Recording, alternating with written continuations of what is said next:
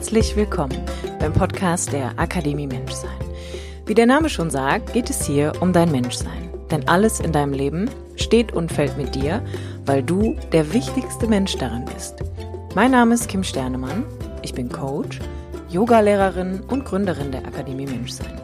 Und mein Podcast dient dir als Muckibude für dein Bewusstsein und dein ganz persönliches inneres Wachstum.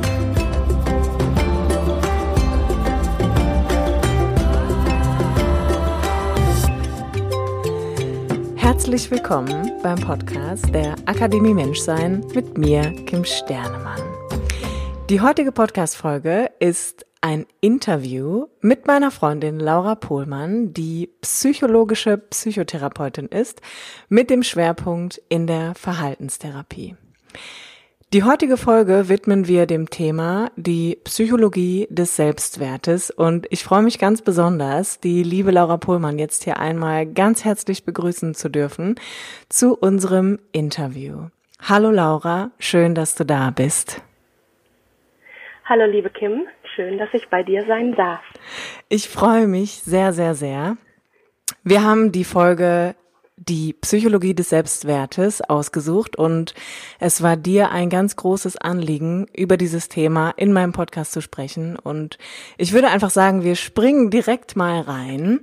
Kannst du vielleicht einmal erklären, liebe Laura, was für dich die Dringlichkeit auch an diesem Thema war oder was der Wunsch dahinter war, nochmal über den Selbstwert mit mir in dem Podcast zu reden? Sehr gerne. Ja, mir fällt immer wieder auf, dass ähm, das Thema Selbstwert ein ganz wichtiges Konzept ist und zentrale Bedeutung hat in der Psychotherapie. Es gibt eigentlich keine psychische Erkrankung oder Problematik, die nicht mit einem Mangel an äh, Selbstwert oder Selbstvertrauen in Zusammenhang gebracht werden kann. Und somit ist die Stärkung des Selbstwertes ein ganz wichtiges Ziel in der Psychotherapie. Und auch die Patienten sagen mir immer wieder, wenn ich frage, ne, was sind die Ziele, woran wollen wir gemeinsam arbeiten, sagen mir immer wieder, dass die Stärkung des Selbstwertes für sie ein ganz wichtiges Therapieziel ist, da sie auch fehlendes Selbstvertrauen oftmals als maßgeblich für ihre Probleme ansehen. Mhm. Ja, das kann ich. Also hört sich erstmal so ein bisschen an, als könnte man das vielleicht für sich auch nachvollziehen. Ich würde sagen, vielleicht bevor wir noch ein bisschen tiefer in das Thema einsteigen und dich da ja auch einfach als Expertin für den Podcast heute hier haben, würde mich vielleicht nochmal interessieren und vielleicht auch ein paar Zuhörer. Kannst du so neben der Anmoderation noch einmal sagen, was dich eigentlich dazu verleitet hat, diesen Weg der Psychotherapie zu wählen und für deinen Beruf auch eigentlich zu gehen? Ja, das versuche ich gerne. Ähm, mich haben immer schon Menschen und auch die Beweggründe menschlichen Handelns interessiert. Ich habe mich schon früh, so ab dem Alter von 17 ungefähr, damit beschäftigt, warum jemand wie handelt und wie er sich fühlt. Und hatte damit schon die Gedanken und heute eben auch die Erfahrung, dass das Schönste an meinem Beruf ist, immer wieder neue Menschen äh, kennenzulernen, ihre Geschichten zu hören, den Blick auf, ihr, auf die Welt kennenzulernen und eine Beziehung zu ihnen und auch mit ihnen aufzubauen. Und ich mag auch den Gedanken, hilfreich zu sein. Ja, mega schön. Danke dafür, liebe Laura. Ich würde sagen, damit ähm, wir einfach vielleicht nochmal bei der Frage, die ich zu Beginn gestellt habe und die du einfach auch hervorragend beantwortet hast, weitermachen. Wenn ich mir jetzt vorstelle, ich komme komm zu dir in die Verhaltenstherapie. Was sind so, was sind so klassische Ziele in Bezug auf den Selbstwert, die da gesetzt werden? Was ist eine Zielsetzung, die du da formulieren würdest? Okay, ähm, der Selbstwert ist erstmal ganz, ganz wichtig für das Verständnis der Persönlichkeit und von sozialen Interaktionen und hat somit auch einen ganz, ganz großen Einfluss auf unsere Gefühle, auf unsere Gedanken, auf unsere Motivationen und letztendlich auch auf unser soziales Handeln. Wir Verhaltenstherapeuten sind sehr lösungsorientiert. Das heißt, wir würden versuchen, Selbstkontrolle und Selbstbewusstsein äh, zu stärken, die eigene Selbstbewertung zu verändern und auch positive Erlebnisse mit sich selbst zu fördern. Okay, und wenn wir, wenn wir diese Begrifflichkeit des Selbstwertes, die ja eigentlich ja schon auch so in dem in der Coaching-Szene, wo ich jetzt herkomme, als ich sag mal Nicht-Therapeutin, ähm, ein großer Begriff ist und wo viele ja auch dran rumarbeiten. Was würdest du sagen, sind die wichtigsten Komponenten in Bezug auf den eigenen Selbstwert? Da würde ich mich gerne, du hast es vorhin äh, so nett gesagt, dass ich als Expertin hier diene für den äh, für das Thema Selbstwert. Ich selber würde mich jetzt gar nicht als Expertin bezeichnen, denn auch ich habe ja viele Jahre von ähm, vielen, vielen Menschen mit guten Ideen, äh, die gute Modelle kreiert haben, gelernt. Und ein Modell, mit dem ich sehr, sehr gerne arbeite und das ich ganz verständlich auch finde für jedermann, ist das Modell, das nennt sich die vier Säulen des Selbstwertes und stammt von den von den zwei äh, Psychotherapeutinnen Friederike Pottrek-Rose und Gitta Jakob. Und darauf würde ich mich auch ganz gerne beziehen. Die haben das sehr anschaulich äh, abgebildet anhand einer Metapher. Ihr müsst euch also vorstellen, dass der Selbstwert quasi getragen wird von vier Säulen. Und die vier Säulen sind Selbstakzeptanz, Selbstvertrauen, soziale Kompetenz und soziales Netz. Das heißt, hier bildet sich schon ab, dass es eine intrapersonelle Dimension gibt. Das bedeutet also Eigenschaften, die innerhalb der Person liegen. Das sind die zwei Säulen Selbstakzeptanz und Selbstvertrauen. Mhm. Und es gibt eine interpersonelle Dimension. Das heißt, die Dimension spielt sich ab zwischen zwei oder mehreren Personen. Das ist die soziale Kompetenz und das soziale Netz. Jetzt können wir darüber sprechen, was bedeutet das eigentlich? Mhm. Ne? Was bedeutet eigentlich Selbstakzeptanz? Was bedeutet Selbstvertrauen als wichtige Komponente des Selbstwertes? Denn ich glaube, das ist, man kann es schwer so ganz global sagen. Ne? Selbstwert klingt danach, als wäre das ein Wert, mhm. ne? ein messbarer Wert. Und das ist es eben nicht. Es setzt sich aus unterschiedlichen Komponenten zusammen, die auch in meinen Augen ähm, alle ganz wichtig sind, ne? eine ganz wichtige Bedeutung letztendlich haben. Was, wenn ich da mal Und so reingrätschen darf, wenn ich das ja. kurz reingrätschen darf, also danke, dass du das sagst, dass das aus vier, vier Positionen besteht, weil ich finde, das ist auch immer einfach gesagt, ne? Wenn dir jemand sagen würde, ja, du hast irgendwie einen geringen Selbstwert, arbeite mal an deinem Selbstwert, dann ist immer so die Frage, ja, also woran, wo fange ich denn da eigentlich an? Und der Gedanke zu wissen, genau. aha, das ist ein Haus, was auf vier Beinen steht, ist ja erstmal sehr hilfreich, um auch die Komplexität vielleicht zu verstehen, die hinter meinem eigenen Selbstwert steht, den ich für mich subjektiv empfinden kann. Genau, und wenn wir uns dann noch vorstellen, dass die einzelnen Säulen ja auch noch aus, ich sag mal, wie Backsteinen bestehen, ne, dann bedeutet das eben auch, dass nur weil ein Backstein vielleicht nicht ganz so gut passt oder ein bisschen bröckelig ist, muss es nicht zwangsläufig bedeuten, dass das ganze Haus in sich zusammenfällt. Ja. Und vielleicht können wir noch so ein bisschen Kit reinschmieren ja. und den wieder stabiler machen. Ja, absolut. Da, also schön auch, schön auch, dass du das sagst. Ähm, ist ja ein bisschen, ist ein bisschen wie beim Tisch, ne? Ich hatte gerade so das Bild vor Augen. Also mit drei Beinen könnte der Tisch wahrscheinlich auch noch stehen. Selbst wenn das vierte Bein ein bisschen ja, angeknackst ist, ne? Das würde, genau. würde ja, wäre ja noch machbar.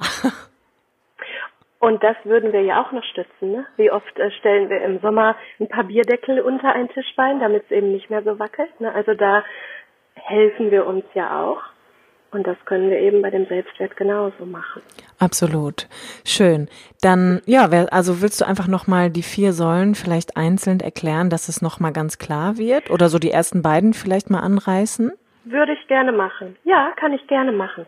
Also die Selbstakzeptanz meint, eine positive Einstellung zu sich selbst als Person mit den eigenen Stärken, aber eben auch mit den eigenen Schwächen.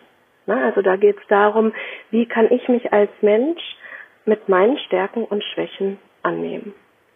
Und Bausteine könnten da sein, wie zufrieden bin ich mit mir selbst, ähm, wie einverstanden bin ich mit mir und Dingen, die ich tue, wie sehr fühle ich mich auch vielleicht in mir selbst zu Hause. Dann haben wir das Selbstvertrauen. Das ist die positive Einstellung zu den eigenen Fähigkeiten und Leistungen. Ja, das heißt, da, das bezieht sich auf die Überzeugung, etwas zu können. Das fokussiert also viel mehr doch nochmal auf Kompetenzen auch. Und da könnten zum Beispiel Bausteine sein, ähm, etwas gut zu können, etwas zu erreichen, etwas durchzuhalten, aber eben auch etwas lassen zu können. Ne? Zu sagen, gut, dafür habe ich jetzt nicht die Kompetenz und das ist auch okay. Die haben andere und ich habe dafür auf anderen Gebieten meine Stärken. Okay. Mhm. Soll ich noch weitermachen, Kim? Ja. Wollt ihr die beiden gerne. anderen Säulen noch hören? Sehr gerne. Vielleicht zumindest kurz. Ich glaube, dass für uns oder unser Gespräch heute die ersten beiden Säulen ähm, tragender sind. Aber vielleicht sage ich kurz der Vollständigkeit halber, äh, wie da die interpersonelle Dimension ist. Also es ist einmal die soziale Kompetenz, das heißt das Erleben der eigenen Kontaktfähigkeit. Also wie ähm, gehe ich mit Menschen um? Wie kann ich mit Menschen umgehen? Wie flexibel kann ich reagieren? Spüre ich positive Resonanzen? Und wie reguliere ich auch Nähe und Distanz zu anderen Menschen? Mhm. Das soziale Netz meint, äh, wie eingebunden bin ich in positive soziale Beziehungen.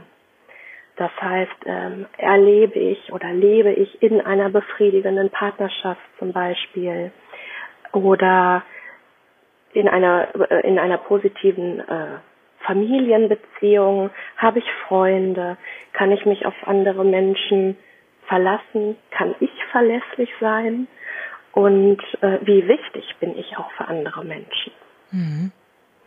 Ja, das ist das Modell, das sind die vier Säulen des Selbstwertes. Okay, können wir ich wieder Portrait Rose. Aber sehr sehr schön. Also ich finde, ich mag das ja generell, wenn man wenn man mal so eine Anleitung hat und ähm, einfach auch ja wie so vier Beine in dem Fall vier Säulen, wie du es auch genannt hast, hast, wo man sich dann so ein bisschen ja auch dran hangeln kann. Also ich kann ja, wenn ich es jetzt nochmal zusammenfassen würde, was Selbstvertrauen, Selbstakzeptanz, Mhm. Dann waren die letzten beiden. Dann die soziale Kompetenz. Soziale Kompetenz. Und das soziale Netz. Und das soziale Netz, okay. Und ich würde, würde behaupten, wenn ich, wenn ich mir jetzt vorstelle, ich bemerke in mir irgendwie, fühle ich mich nicht gut mit mir. Du hast das so ganz schön ausgedrückt, auch ähm, das Zuhause in, also mich in mir zu Hause zu fühlen. Wenn ich so jetzt bemerke, oh, irgendwie habe ich mehr schlechte Tage als gute. Ich zweifle sehr viel an mir. Ich weiß nicht genau, was meine Fähigkeiten sind.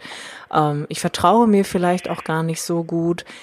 Wäre das etwas, wo du sagen würdest, da könnte man definitiv anhand dieser vier Säulen auch erkennen, dass wir ein Thema mit dem Selbstwert haben? Auf jeden Fall. Auf jeden Fall. Also das war ja gerade auch eben deine Frage, ne? woran kann ich das überhaupt ähm, woran, woran kann ich das überhaupt erkennen? Und das, was du sagtest, ist bestimmt eine Komponente davon, ne? also mit sich selbst nicht einverstanden zu sein, zum Beispiel, ne? oder sich selbst nicht zu vertrauen, sich selbst auch nicht viel zuzutrauen und sich selbst gegenüber abwertend und kritisch zu verhalten. Hm.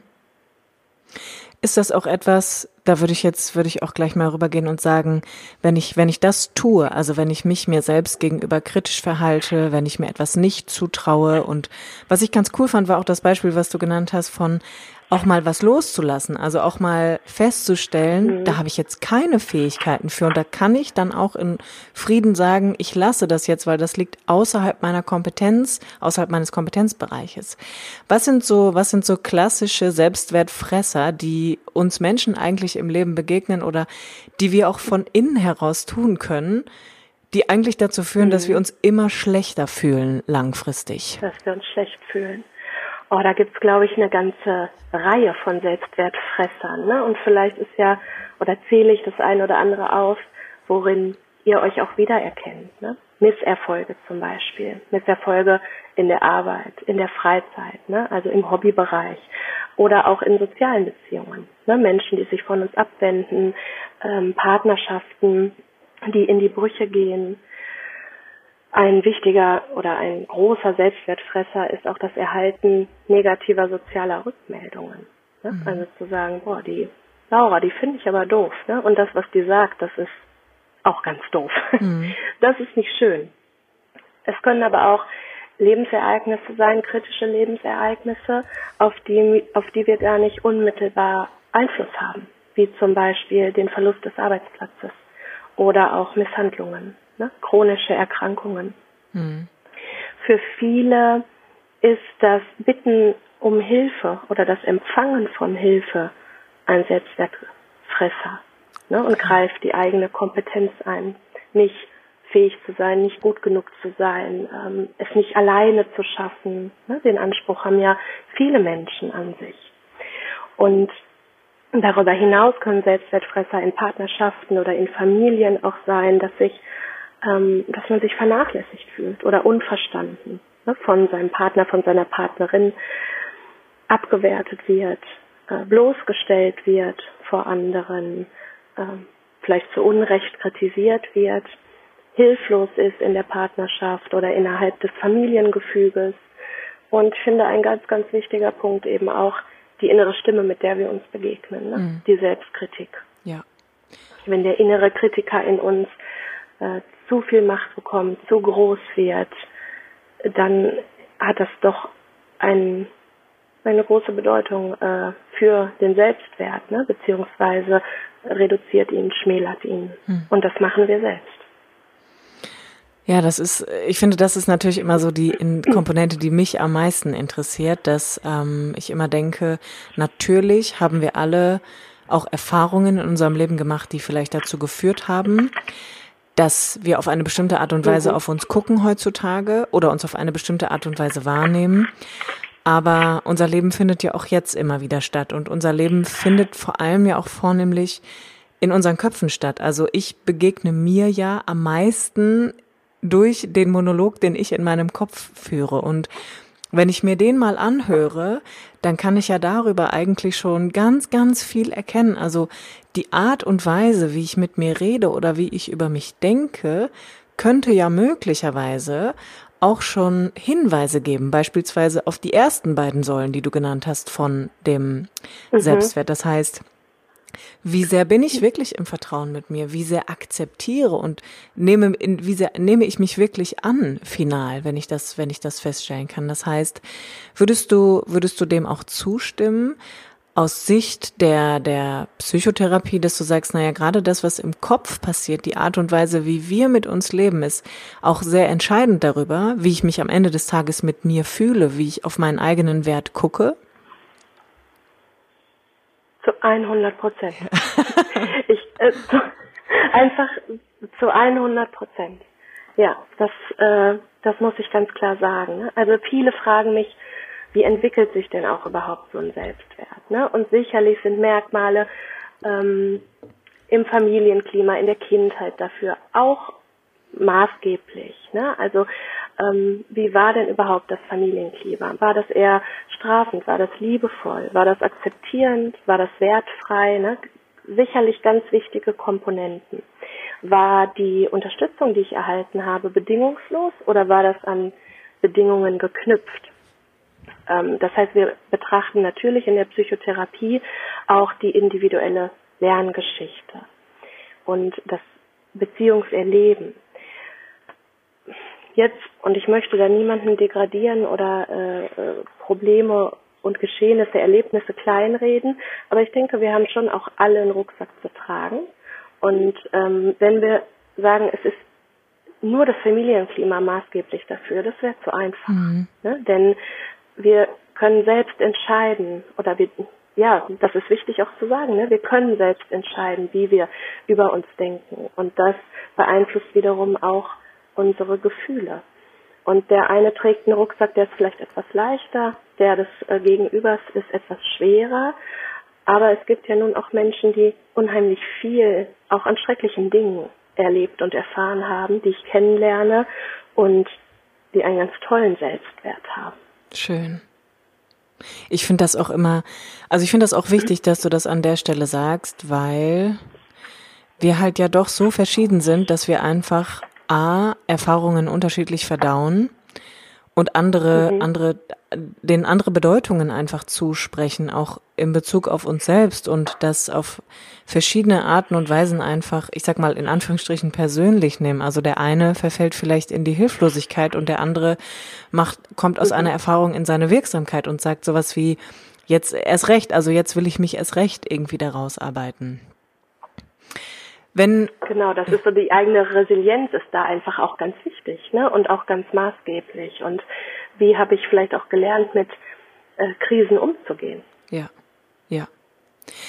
Wenn wir jetzt davon ausgehen, ähm, dass, dass dieses Thema Selbstwert ja auf der einen Seite für dich ein ganz großes Herzensthema ist und ich das auch sehr, sehr wichtig finde und das auch super finde, dass wir da heute drüber reden, hatten wir ja zu Beginn gesagt, dass die Zielsetzung, wenn jetzt sich einer für eine Therapie entscheidet, sich auch häufig auf den Selbstwert bezieht. Wie kannst du vorgehen oder wie gehst du vor, Laura, um dieses Ziel auch zu erreichen, dass da eine Steigerung vom Selbstwert wirklich stattfinden kann? Mhm. Okay, das ist, ich versuche es zumindest erstmal so zu umreißen oder die Anfänge zu erklären. Das ist natürlich man darf nicht vergessen, wir sitzen manchmal, habe ich Patienten über 80 Stunden. Mhm. Ne? Das heißt, wir haben viel Zeit und wir können uns auch viel Zeit nehmen. Ich muss erstmal ganz klar definiert haben, ähm, was genau wollen wir denn eigentlich verändern? Ne? Zu sagen, vielleicht lacht der ein oder andere, der das hört und bei mir in Behandlung ist, weil ich ganz oft sage, das ist mir nicht konkret genug. Das ist mir zu allgemein. Ne? Ich möchte, dass wir viel konkreter werden in unserer Zielsetzung, denn nur so können wir das äh, auch messbar machen, mhm. ne? ob das funktioniert hat oder nicht. Das heißt, der, die Verhaltenstherapie oder die Anfänge der Sitzungen, die das sind ja alles erstmal, wir machen Problemanalysen, Bedingungsanalysen, ähm, Situationsanalysen. Ne? Wir schauen ganz genau, welche Situationen sind ganz konkret für denjenigen schwierig und was ist schwierig. Und dann schauen wir, woran möchten wir arbeiten. Ne? Geht es darum, irgendwie liebevoller mit sich sein zu wollen, äh, achtsamer zu sein oder möchte ich ähm, mich besser um mich selbst kümmern. Mhm. Ne? Das sind so ganz viele unterschiedliche Punkte. Alles steht und fällt erstmal mit der positiven Zuwendung sich selbst gegenüber. Ne? Also wie ich gerade schon sagte, äh, aufmerksam sein mit sich selbst, ähm, sich selbst liebevoll begegnen und auch für sich sorgen. Was ja auch erstmal Sachen wären, die würde man, also da würde ich jetzt sagen, das würde ich erstmal jedem generell empfehlen. das ja. oder? Also das, ne, wenn, wenn ja, wir, wenn wir es jetzt allgemeiner halten würden und ich würde so sagen, hey Laura, was ist denn so dein was ist denn so dein Tipp, um generell gut mich um meinen Selbstwert zu kümmern? Dann würde ich sagen, so ja, achtsam mit mir sein, mir gegenüber positiv zugewandt sein, sind so Dinge. Ich glaube, das muss erstmal jeder machen. Also, das, ich glaube, das dürfen wir alle für uns eigentlich auch erstmal erarbeiten und erfahren, was das eigentlich bedeutet. Unabhängig davon, ob ich jetzt mich dafür entscheide, eine Therapie zu machen oder nicht, würde ich sagen, das sind ja so Basics, die erstmal in Summe vielleicht dazu führen, dass ich mal in Kontakt mit mir komme. Auf jeden Fall. Und gerade das fällt meinen Patienten aber so schwer. Ja. Ne? Die sitzen vor mir und sind oft einfach ganz ideenlos. Ne? Ich sage dann, okay, wie können sie denn gut für sich sorgen? Und manchmal werde ich angeschaut wie ähm, ein Reh im Scheinwerferlicht. Mhm. Und es fällt meinem Gegenüber oft ganz schwer, dazu selbst Ideen zu generieren weil es vielleicht schon jahrelang her ist, dass sie sich um sich selbst gekümmert haben. Ja. Das heißt, wir müssen erstmal, wir müssen ganz, ganz kleinschrittig oftmals beginnen und zusammen Ideen sammeln ne? und dann auch schauen, die Palette an Ideen, die wir haben, die ist riesig. Aber ich denke, es ist immer ganz wichtig, auf den Einzelnen auch zu schauen ne? und nicht zu globalisieren. Ich kann nicht über jeden Menschen, der mir begegnet, das Schema F stülpen mhm. und sagen, so sagt es die Literatur und so machen wir das jetzt mhm. auch. Ne? Ich bin auch angewiesen auf die Rückmeldung meiner Patienten, ne? die sagen, okay, das ist was für mich, das kann ich mir vorstellen. Oder ob die sagen, nee, stopp, also das ist mir jetzt wirklich zu viel, das überfordert mich oder das ist mir auch zu abgedreht. Ja, ja. Das kann ja auch sein. Ja. Ja. Finde ich auch, also finde ich mega schön, dass du das sagst. Was ich auch immer erlebe, ist, ähm, jetzt mache ich Coaching und Yoga, aber ich höre dann manchmal auch so Sachen, dass Leute sagen, ja, ich komme mal, weil mir hat ja mein Freund geraten, ich muss mal Meditation ausprobieren. Und dann denke ich immer so, aber vielleicht ist das gar nichts für dich. Also vielleicht hast du so viel mhm. Druck auf dem Kessel, dass wenn ich dich jetzt in die Stille setze, dass du hochgehst wie ein Schnellkochtopf. Dass ich, also gerade ja. dieses nach Schema F vorgehen, finde ich so, das würde doch den Menschen auch in seinen Facetten gar nicht gerecht werden. Also finde ich schön, dass du das an der Stelle einfach auch nochmal jetzt einfach nochmal sagst, ne, dass es wichtig ist, dann auch zu gucken, okay, wie kann denn der oder diejenige jetzt in dem Fall auch einfach in Kontakt mit sich kommen? Ja. Ja, absolut. Und natürlich darf man Dinge ausprobieren, ne, oder vielleicht auch mal auf den Rat anderer hören und sagen, oh, ich habe die, die haben Yoga gemacht, das hat mir geholfen, äh, probier das doch auch mal aus. Ich finde, das ist okay. Aber das Wichtigste dabei ist, dann auch sagen zu dürfen, okay, das ist nicht meins, aber ich probiere vielleicht nochmal progressive Muskelentspannung oder autogenes Training oder mach Pilates oder was auch immer. Mhm. Okay, also du hast, wenn wir das nochmal so ein bisschen zusammenfassen, du hast eigentlich gerade gesagt, naja, um vielleicht erstmal in diesen positiven Kontakt mit sich zu kommen, würdest du halt auch so Sachen andenken wie einfach erstmal sich selbst in so eine positive Zugewandtheit kommen, erstmal zu gucken, wie kann ich mich gut um mich kümmern, was tut mir gut, was tut mir vielleicht mhm. gar nicht gut. Dann hast du auch gesagt, Achtsamkeit wäre auch etwas, also so ein liebevoller Umgang. Mhm. Genau, die Achtsamkeit, die bildet eigentlich die Grundlage für eine positive Haltung uns selbst gegenüber. Ja, dass äh, wir versuchen in der Psychotherapie vor allem äh, unseren Gedanken und Gefühlen achtsam zu begegnen. Das heißt, äh, ich übe aktiv äh, zu beobachten, zur Kenntnis zu nehmen, aber, und das ist der wichtigste Punkt, nicht auf sie zu reagieren. Ne? Die dürfen da sein, ja.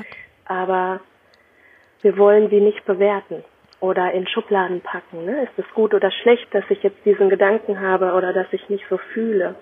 Das heißt, Achtsamkeit bedeutet, offen zu sein, zuzulassen, wertfrei zu begegnen ohne es verändern zu wollen. Das finde ja, Viele sagen dann immer, soll ich, entschuldige. Ich, nee, ich wollte dich gar nicht unterbrechen. Ich wollte nur sagen, ich liebe das, wenn du das sagst. Also wir hatten ja irgendwie auch schon Gespräche und ich liebe das, wenn du sagst, dass das nicht weggemacht werden soll. Das ist, ähm, ich habe dich auch schon mehrmals, glaube ich, in der letzten Podcast-Folge zitiert und habe immer gesagt, Laura, Laura hat so einen ganz wichtigen Satz auch für mich nochmal gesagt, Gefühle sind nicht da zum Wegmachen. So Gefühle sind immer ähm, ich, jetzt will ich nicht falsch sagen, du hast gesagt, ein Gefühl lügt nicht, die Bewertung kann strittig sein. Das war so, das ja. war für mich so das Highlight irgendwie. Ja. Ähm, und ich liebe das einfach, wenn du sagst, dass das nicht weggemacht werden muss, sondern dass das einfach mhm. da sein darf. Und das geht so krass immer mit mir in Resonanz, weil ich denke, alles hat eine Daseinsberechtigung. Und Richtig. ich glaube, wenn wir das lernen, wenn wir in den Kontakt mit uns kommen, dass wir sagen, jede Facette von mir hat erstmal eine Daseinsberechtigung, dann kann ich von da auch weiter agieren. Also dann kann ich vielleicht auch mich dem wirklich mal hingeben und öffnen oder annehmen oder wie auch immer man das vielleicht nennen möchte in dem Fall. Ja, ja, und es ist auch eine Bereitschaft, sich selbst eben auch liebevoller zu beobachten und dann im nächsten Schritt auch zu behandeln. Ne, es geht also irgendwie so um eine veränderte Grundhaltung der Aufmerksamkeit sich selbst gegenüber. Und wichtig ist mir an der Stelle auch noch zu sagen, es geht nicht immer darum, es sich in jeder Lebenssituation, in jedem Moment, in jeder Sekunde immer gut gehen zu lassen, ne? es immer bequem zu haben oder angenehm zu haben, sondern es geht vielmehr darum, die Energie optimal einzusetzen. Ne? Also letztendlich einen guten Ausgleich, eine gute Balance zu haben zwischen Anspannung und Entspannung. Ja, ja, absolut. Also wichtiger Punkt, finde ich.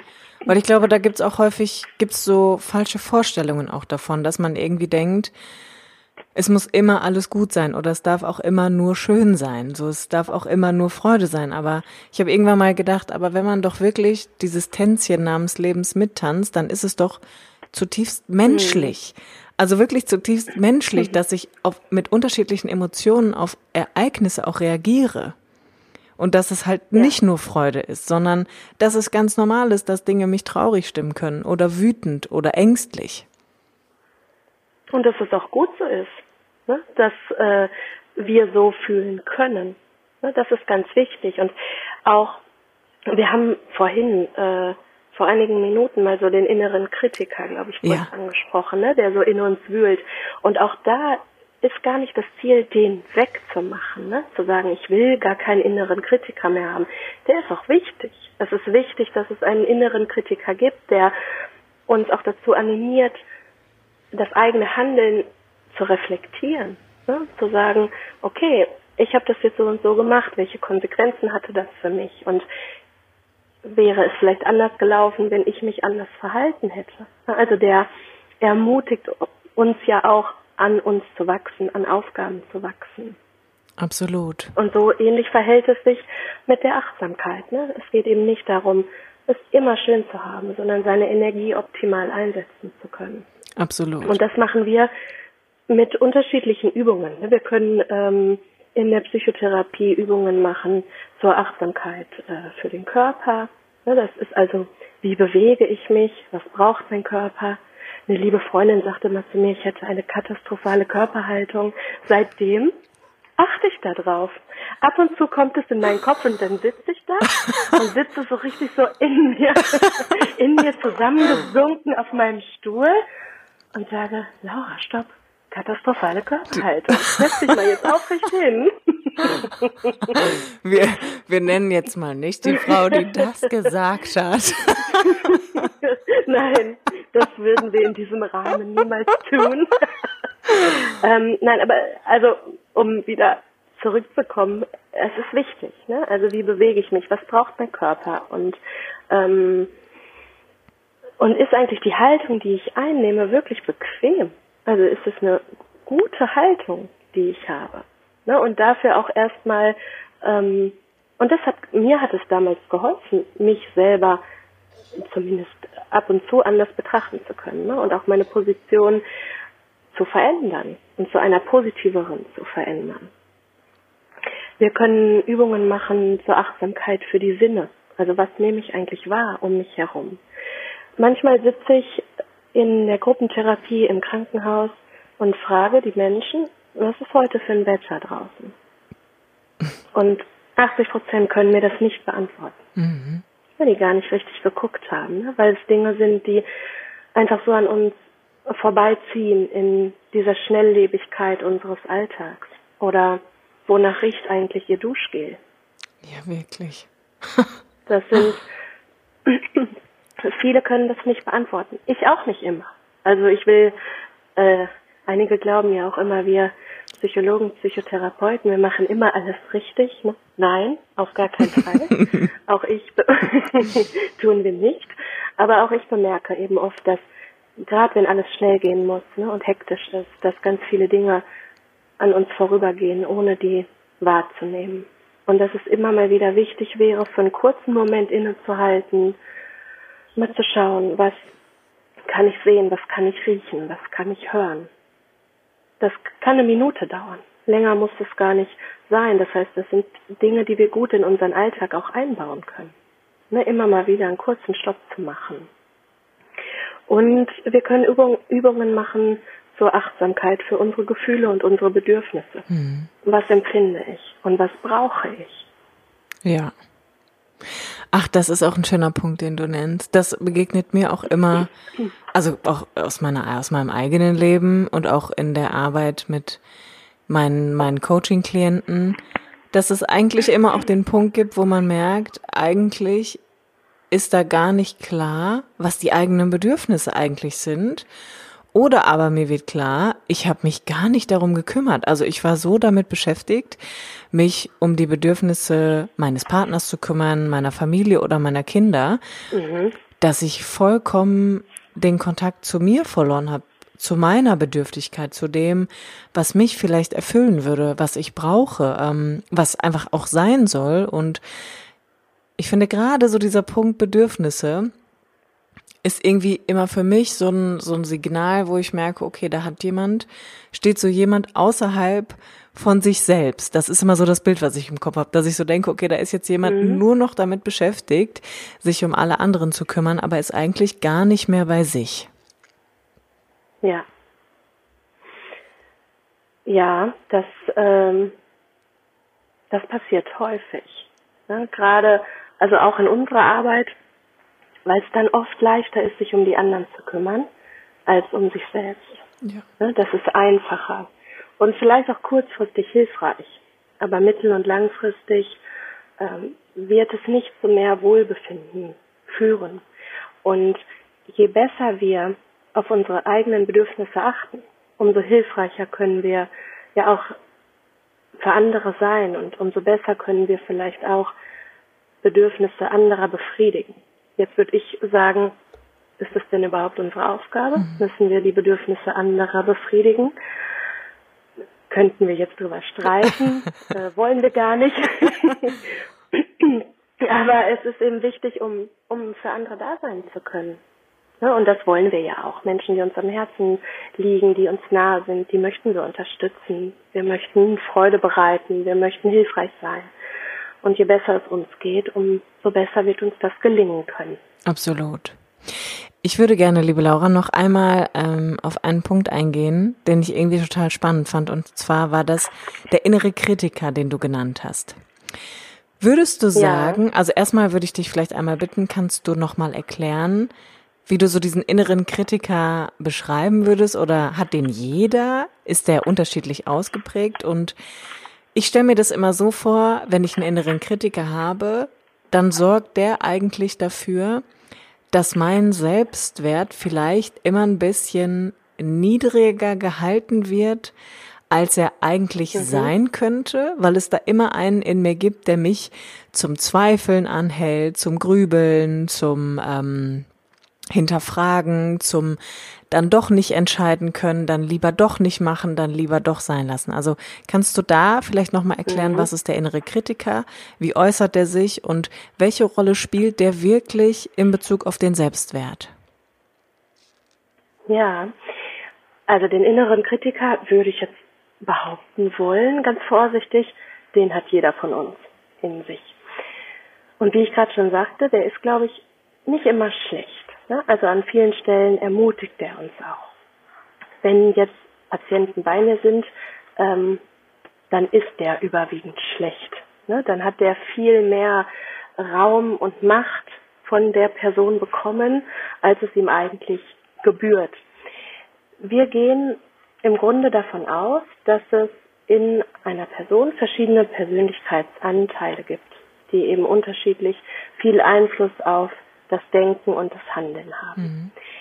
In der Therapie fokussieren wir uns mehr eigentlich, oder ich mich mehr, ich, wir ist vielleicht zu, auch zu verallgemeinert, ich fokussiere mich mehr auf den liebevollen Begleiter als auf den inneren Kritiker. Mhm. Ja, wir besprechen den und wir finden auch raus, ähm, wer das eigentlich ist.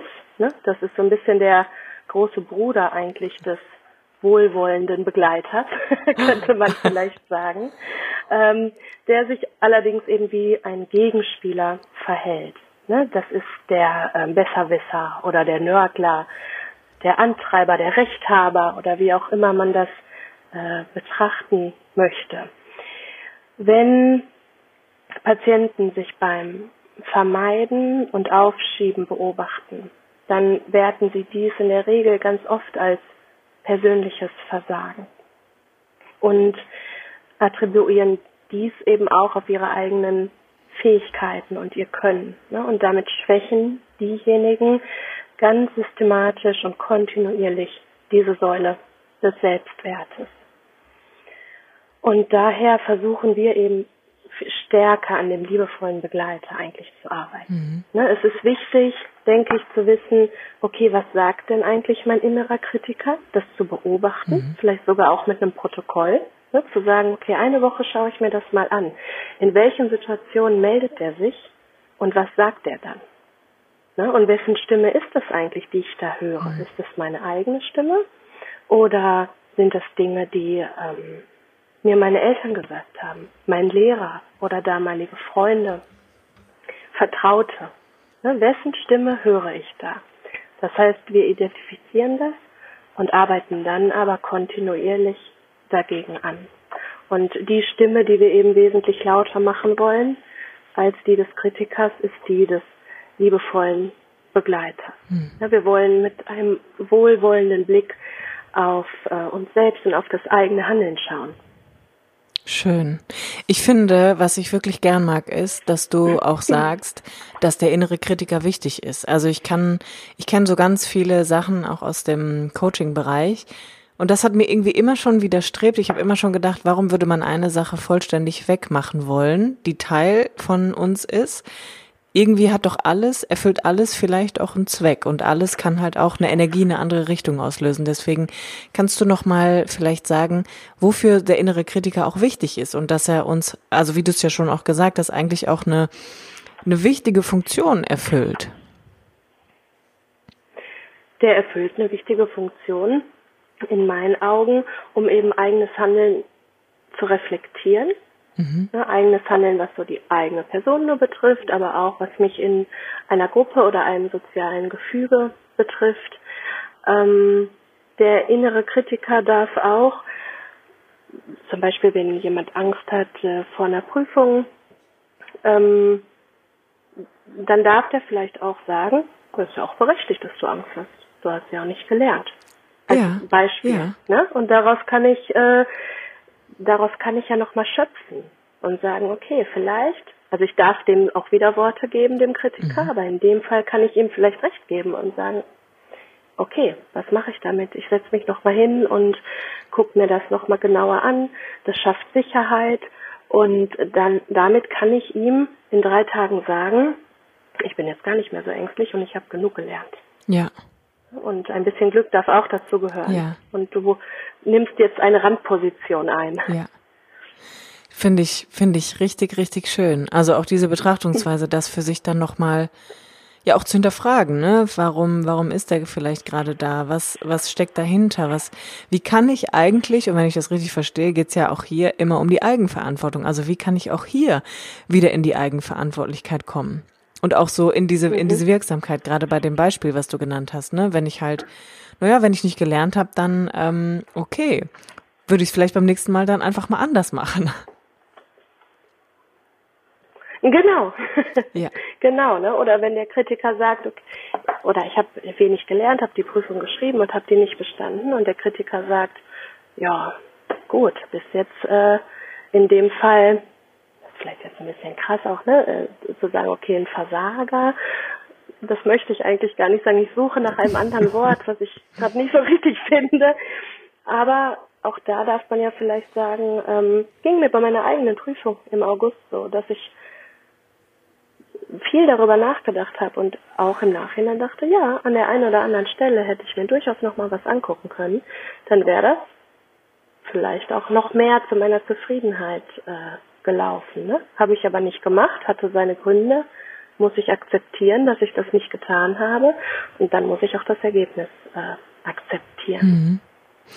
Steht der innere und vielleicht die eigenen Ansprüche etwas reduzieren. Ich wollte, ich wollte gerade fragen, ich wollte gerade fragen, ob der, ob der innere Kritiker auch so ähm, so für die eigenen inneren Erwartungen und Ansprüche steht, die wir haben.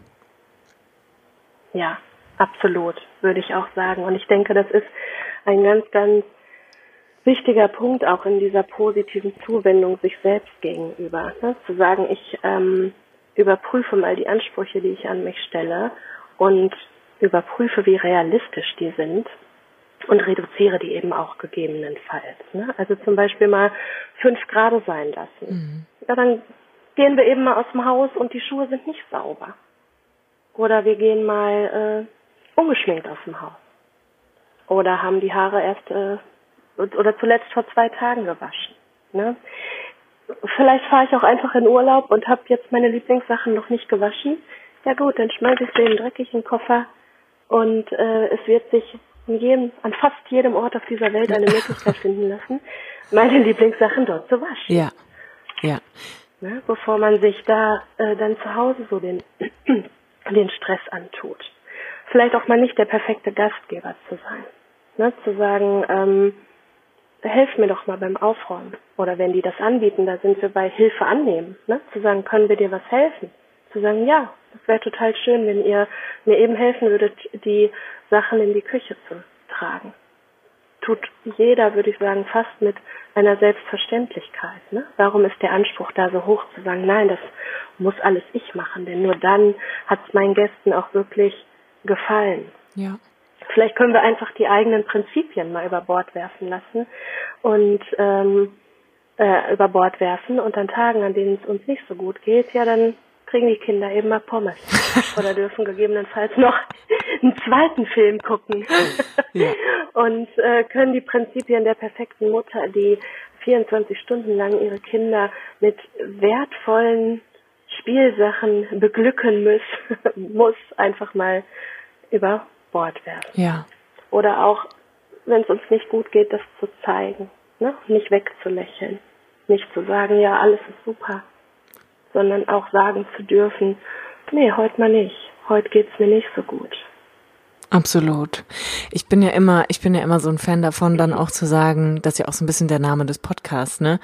Alles steht und fällt mit mir. Das heißt, wenn ich mal in eine andere Position komme mit mir, wenn ich mal Dinge auf eine andere Art und Weise mache, anders betrachte, was nicht einfach ist, das will ich gar nicht sagen. Ich will das gar nicht so lapidar auch mhm. daher sagen, aber wie viel sich dann um mich herum verändert. Also, dass sich alle Beziehungen, in denen ich da auch stecke, mit meinen Kindern, meinem Partner, meinem Umfeld generell, dann einfach auch verändern. Und ähm, ich finde immer, immer wenn ich so eine Tür aufmache und mir erlaube, eine weitere Facette von mir zu leben, sei es, wie du gesagt hast, einfach mal zu sagen, mhm. ich kann ja heute nicht, ich bin heute halt nicht 100 Prozent oder ich brauche mal Hilfe oder der Kindergeburtstag ist jetzt nicht der perfekte Geburtstag, weil ich hatte viel zu tun, dass ich dann eigentlich auch allen anderen den Raum gebe, sich auch öffnen zu können. Also ich finde immer, gerade wenn man, wenn man da so mutig ist und diesen Schritt auch geht und sich nach außen einfach offen und ehrlich und authentisch zeigt,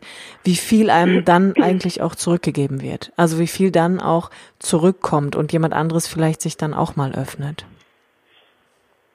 Ja, das auf jeden Fall. Ne? Und wie du auch gerade sagtest, wir dürfen es uns auch leicht machen.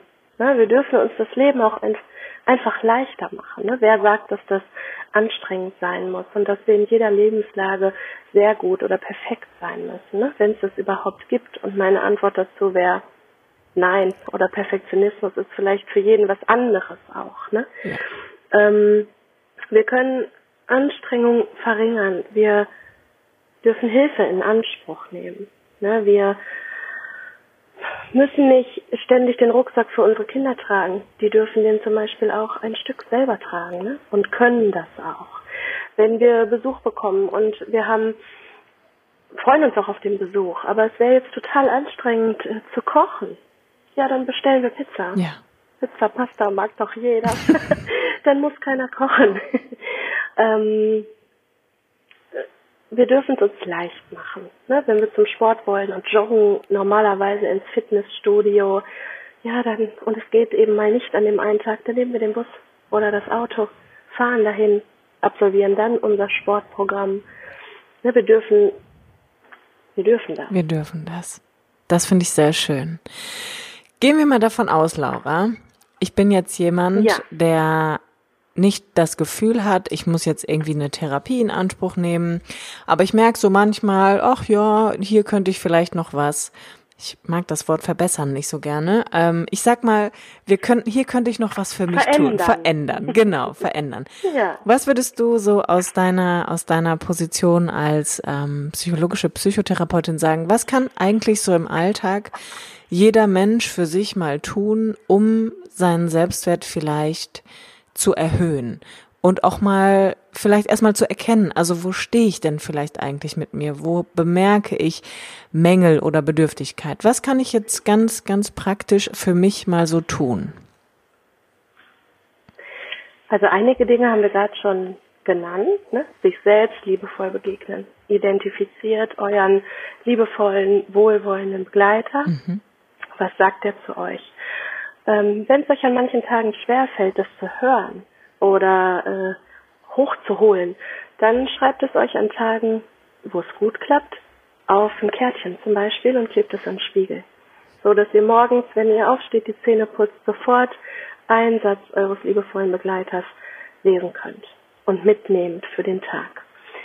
Dann, wie gerade schon genannt, die überhöhten Ansprüche ähm, zu reduzieren und es sich leicht machen. Ne? Mhm. Ne? Das sind durchaus Dinge, die sich ganz, ganz positiv auf den Selbstwert auswirken können. Sich selbst loben und ermutigen.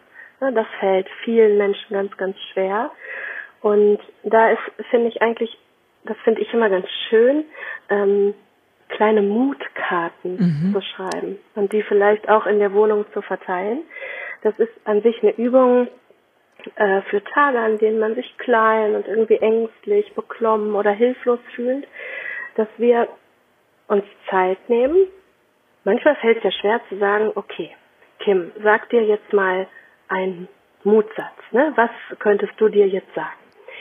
Leichter wird es, wenn ich zum Beispiel fragen würde, okay, was würden denn andere Menschen dir vielleicht sagen, mhm. um dir Mut zu machen? Ne? Oder wie werden denn vielleicht Sportler angefeuert? Oder wie, ähm, wie sprecht ihr euren Kindern Mut zu, wenn die die Hausaufgaben toll erledigt haben? Ne? Also sich dabei in eine andere Person hinein, in eine andere Person hineinzuversetzen, sich Zeit zu nehmen, zu überlegen und das aufzuschreiben. Und vielleicht könnt ihr auch nochmal dann in der Umgebung fragen, ne, was, äh, wie würdet ihr mir den Mut zu sprechen? Oder wie macht ihr das überhaupt? Ne? Wir dürfen uns mal Rat einholen bei anderen und fragen, wie macht ihr das eigentlich? Mhm. Vielleicht ist da ja was bei, was wir so für uns übernehmen können.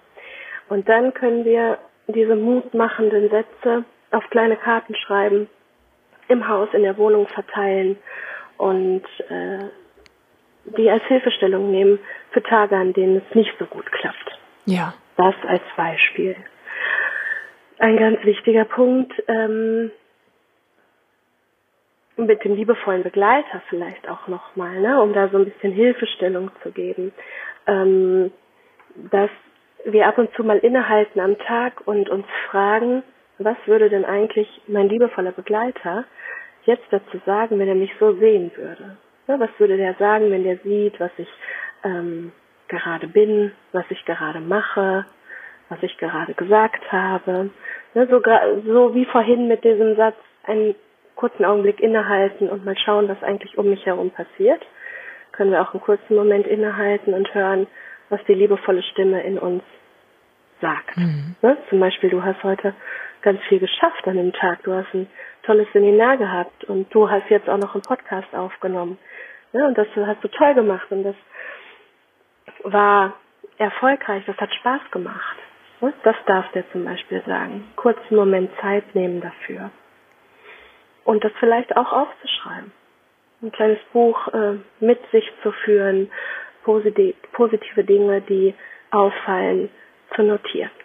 Um es eben auch für schlechtere Tage zücken zu können, nachzulesen und zu sagen, ah ja, und vielleicht war davon ja sogar heute auch was dabei. Ne, und dann haben wir schon gleich was für den Tag. Ja. Und ganz, ganz wichtig für sich zu sorgen. Das mache ich oft mit einer Frage in die Richtung, wenn Sie, wenn der Tag eine Stunde mehr hätte, zu Ihrer freien Verfügung, ohne Menschen, die etwas von Ihnen möchten, was würden Sie in dieser Stunde tun? Wofür wäre die gut? Ne? Was wäre wichtig? um wieder zu schauen, auch, also um auch Ressourcen zu aktivieren. Ne? Was waren vielleicht auch Dinge, die ich früher gern gemacht habe, die ich schon ganz, ganz lange äh, vernachlässigt habe. Wie lustig. Ich habe ja. ich hab tatsächlich gerade diese Frage in meinem Kopf für mich beantwortet und fand, fand sie richtig schön. Ich auch. also, das ist eine super, das ist eine ganz, ganz tolle Frage, Laura. Die werde ich auch auf jeden Fall nochmal mitnehmen. Und ich habe, also ich fand irgendwie auch cool, ich habe gerade gedacht, ich glaube, ich würde noch ein bisschen mehr tanzen, einfach mal so zwischendurch. Ja, schau mal. Also wirklich, das Gut. ist ja mega schön, mega, mega, mega schön. Was ich mal ganz wichtig finde, ist, ähm, wenn ich so unser Gespräch reflektiere, dann ist für mich eigentlich am Ende immer wichtig, dass ich so ein Gefühl habe von, okay, also auch das, könnte ich aus eigener Kraft verändern. Das heißt, mein Selbstwert ist nicht in Stein gemeißelt. Genauso wie das Bild, was ich von mir selber habe, nicht in Stein gemeißelt ist. Ich kann da aktiv drauf einwirken. Ich kann hier neue Wege gehen, ich kann in neue Richtungen denken. Aber wie mit allem, es braucht halt meine Energie und meine Aufmerksamkeit und ja auch so ein bisschen mein Commitment, also meine Bereitschaft, mhm. da auch einfach was zu tun, oder? Absolut, absolut. Also ohne das geht es nicht. Ne? Also das und ich finde, ganz wichtig ist ja zu wissen, dass unser Selbst und unser Selbstwert dynamisch und somit eben auch veränderbar sind. Ne? Das zeigt alleine, ähm, wenn ich da jetzt wieder so ein bisschen wissenschaftlicher werde, die Existenz sogenannter potenzieller Selbstkonzepte. Wir haben Ideen davon, wie wir sind, wer wir sind, wenn wir zum Beispiel eine Prüfung beendet haben mhm. oder geheiratet haben, Mutter geworden sind. Ne? Wie sind wir dann? Und allein die Tatsache, dass das existiert in unserer Vorstellung, zeigt eben, dass es nicht stagniert und stabil ist, sondern veränderbar. Und ich finde, das ist der, das ist der wichtigste Punkt eigentlich, ne? Denn nur dann gibt es auch die Motivation und die Bereitschaft, überhaupt an sich zu arbeiten. Mhm. Und das ist eben auch Psychotherapie. Ne? Natürlich helfe ich. Ich sehe mich aber oft eher als der Krückstock, die Krücke, die so mitläuft, sage ich auch. Ähm, die Arbeit, die hat nicht ich. Mhm. Die haben die Patienten.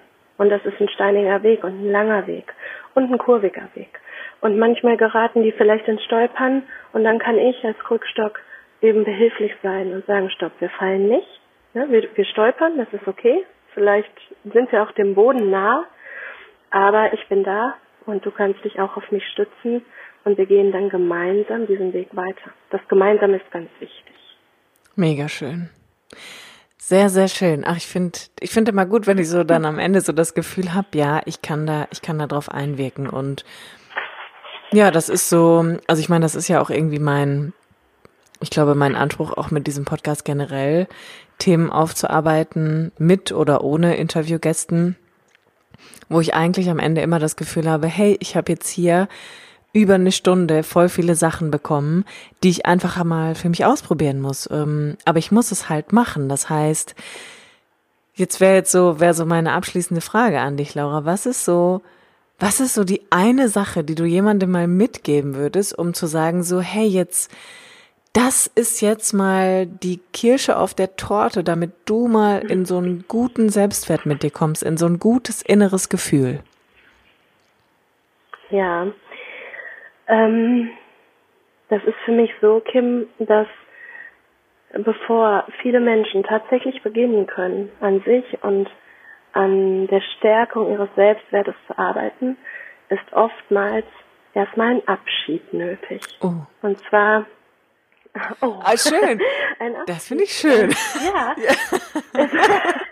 es ist oftmals erstmal ein Abschied nötig. Und zwar ähm, warten viele ähm, Menschen darauf, dass ein anderer ihnen die Fürsorge zuteil werden lässt, die sie sich selbst nicht geben können oder nicht geben wollen. Das heißt, ich würde euch gerne mit auf den Weg geben, wartet nicht auf eine andere Person, auf einen Prinzen, auf eine Prinzessin, auf wen auch immer, sondern nehmt es in die Hand und kümmert euch um euch selbst. Denn wenn ihr es euch nicht wert seid, für euch selbst Sorge zu tragen und euch selbst gut um euch zu kümmern, wie könnte das dann jemand anderes tun? Ja. Wenn ihr von eurem Mann Blumen haben möchtet, dann wartet nicht länger darauf, dass er sie euch kauft, sondern kauft sie euch selbst. Hm. Ihr seid euch das wert. Ne? Ihr solltet euch das wert sein. Und verabschiedet euch davon, dass jemand anderes kommt und das für euch übernimmt. Das heißt, ich appelliere damit schon sehr auch an die Verantwortung für das eigene Wohlbefinden, mhm. das wir alle haben, haben sollten. Ich finde das richtig, also ich finde das richtig schön, dass du das eingeleitet hast mit dem Abschied nehmen, weil es ist ja wirklich ein Abschied nehmen. Also es ist wirklich erst mhm. einmal, dass ich Abschied von diesem Gedanken nehme, jemand anderes macht das hier jetzt mal für mich. Und ich finde immer, das ist ja so, da schlägt ja so mein Herz für auch ähm, immer diese Beziehungsthematik, ne? Das, was du gerade ja auch gesagt hast, so mhm. ich bin in einer Beziehung eingebettet, habe aber irgendwie ein ganz hohes Minderwertigkeitsgefühl oder mein Selbstwert ist gar nicht so wirklich vorhanden, weil ich aber auch meine Verantwortung immer abgebe und dann da sitze und wüte und sage, aber er ist ja schuld, weil er war wieder nicht pünktlich, es gab wieder keine Blumen, er hat nicht auf meine WhatsApp reagiert oder was auch immer. Und sich davon zu verabschieden, hört sich für mich auch an wie so ein total schönes Ritual, was ich für mich machen kann, indem ich sage, ich verabschiede jetzt mal diese Vernachlässigung meines Selbst, die da ja auch permanent stattfindet, und gehe jetzt in die Bereitschaft der Eigenverantwortung. Und zwar dann ja auch nicht nur genau. zu meinem Wohle, sondern auch zum Wohle von aller Beteiligten, die so an mir dranhängen. Von allen Beteiligten. Und wir können uns eben auch selbstliebevolle Botschaften geben. Ne? Ich will nicht sagen, dass es nicht wichtig ist, vom Partner auch zu hören, Mensch, heute siehst du toll aus, ne? Und das ist schön und das gefällt mir. Gar keine Frage. Ne? Das hat sicherlich auch eine wichtige Komponente. Aber wir könnten doch selbst damit mal anfangen und uns an den Spiegel ein Zettelchen mit der Botschaft schreiben, Du siehst schön aus. Ja. Du bist hübsch. Du siehst gut aus. Du strahlst heute. Ne? Wir dürfen ja, und vielleicht tun wir das dann sogar auch vermehrt. Und es fällt unserem Partner auf. Mhm. Und der sagt dann auch vermehrt, Mensch, aber heute ist irgendwas anders an dir. Mega schön. Ach schön, Laura. Ich glaube, das war nicht das letzte Mal, dass ich dich hier eingeladen habe. das das, ich könnte mir vorstellen, ähm, da werden wir wahrscheinlich nochmal zusammenkommen. Ich würde jetzt einfach, also ich finde das so schön, damit würde ich gerne schließen. Das hast du, die letzte Frage, also die Antwort der letzten Frage war für mich, das so, das ist so ein schönes Bild in meinem Kopf jetzt, dass ich an dieser Stelle einfach Danke sagen möchte für deine Zeit deine Worte, aber auch deine Arbeit und einfach auch für dich als die Therapeutin, die du bist und aber auch als die Freundin, die du mittlerweile bist. Danke, danke, danke, danke, danke, dass du da warst, wirklich. Ich hoffe, es hat dir auch gefallen, ein bisschen. Es hat mir auch gefallen. Vielleicht bin ich beim nächsten Mal ein bisschen weniger aufgeregt. Äh, ich danke dir für die Einladung. Ich danke euch fürs Zuhören und ich hoffe, dass ich vielleicht ein paar wichtige oder neue Impulse geben konnte. Danke. Danke für euch. Sehr schön. Dann danke für dich, Kim. Danke dir, Laura. Für deine Liebe. ich sag mal, ich sag mal bis ganz bald. bis bald. Tschüss.